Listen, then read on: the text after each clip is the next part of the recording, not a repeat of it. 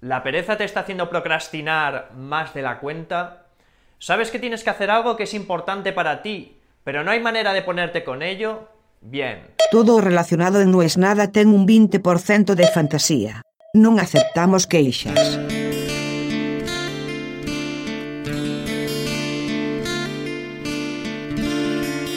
Hoy no tenía que haber No es nada. Se suponía que hoy no iba a hacer este podcast. En realidad, a la mañana cuando me desperté, pensé que sí lo iba a hacer porque lo tenía que hacer.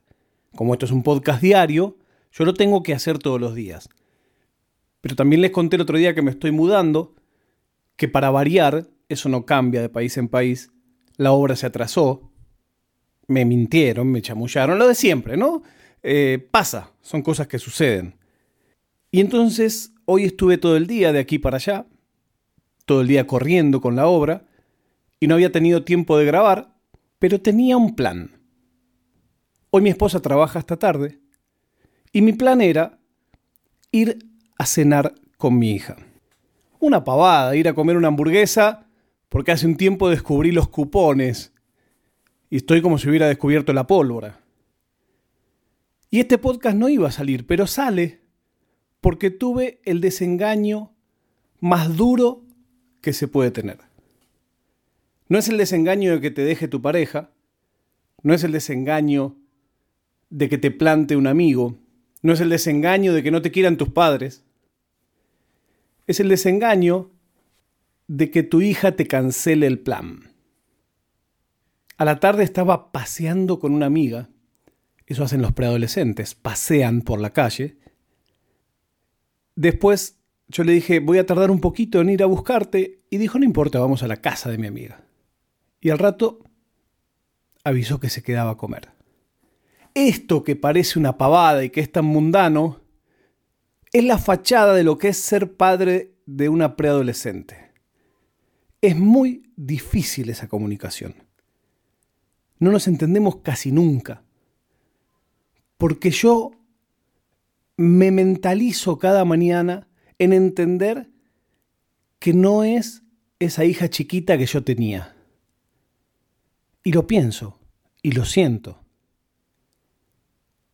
E inevitablemente, al verbalizar mi amor incondicional, omnipresente, total, caigo en cosas que le decía cuando era chica. Intento que no, pero tarde o temprano todos los caminos conducen ahí.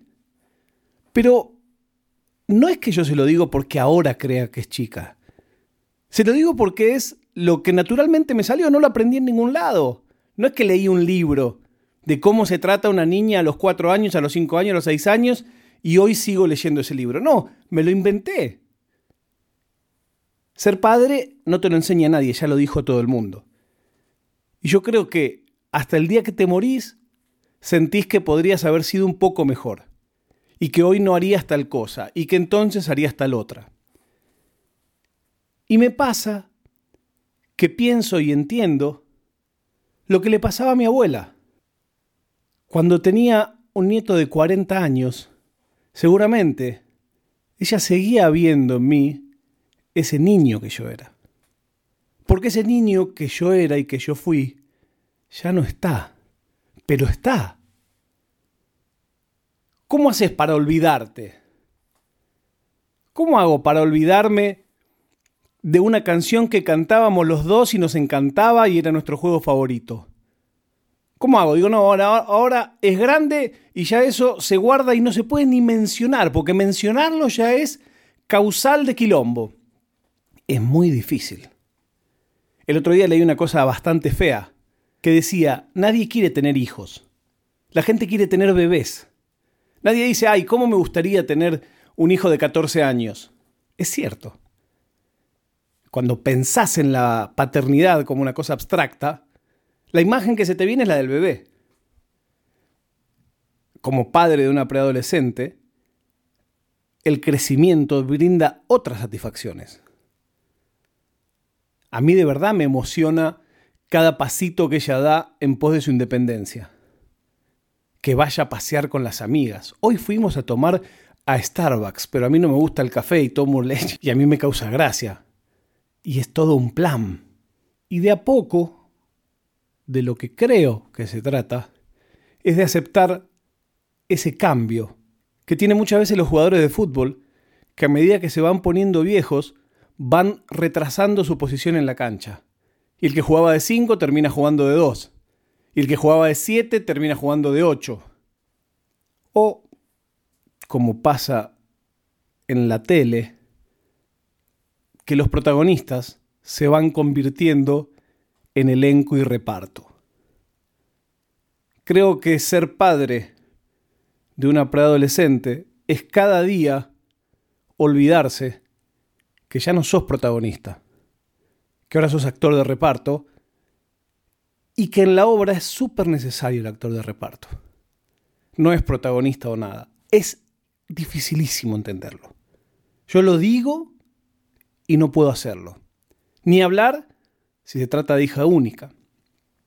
Y ni hablar si se trata de un ser tan maravilloso como es mi hija. La persona más inteligente, más brillante, más pura, más amorosa que conozco. Es muy difícil. Y siempre tenés la sensación que lo estás haciendo mal. Bueno, termino esto porque la tengo que ir a buscar. Obviamente yo no comí. Hoy mi cena será bastante análoga a esto de lo que estuvimos hablando. Hoy mi cena será conformarse con los restos que quedan en la heladera. Sonreír y mañana pensar que no es nada.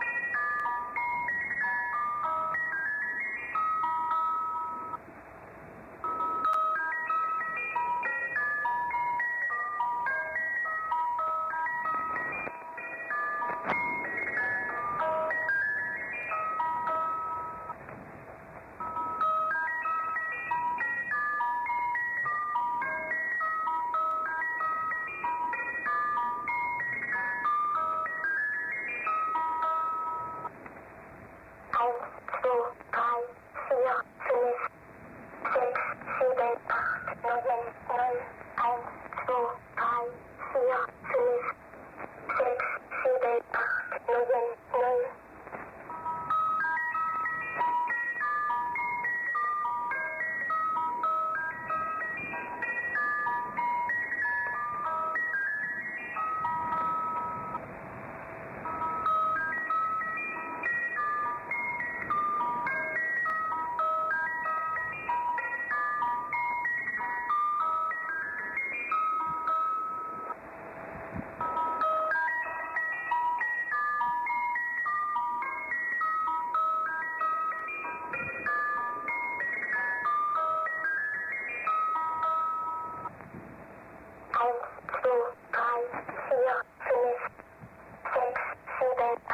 no one knows.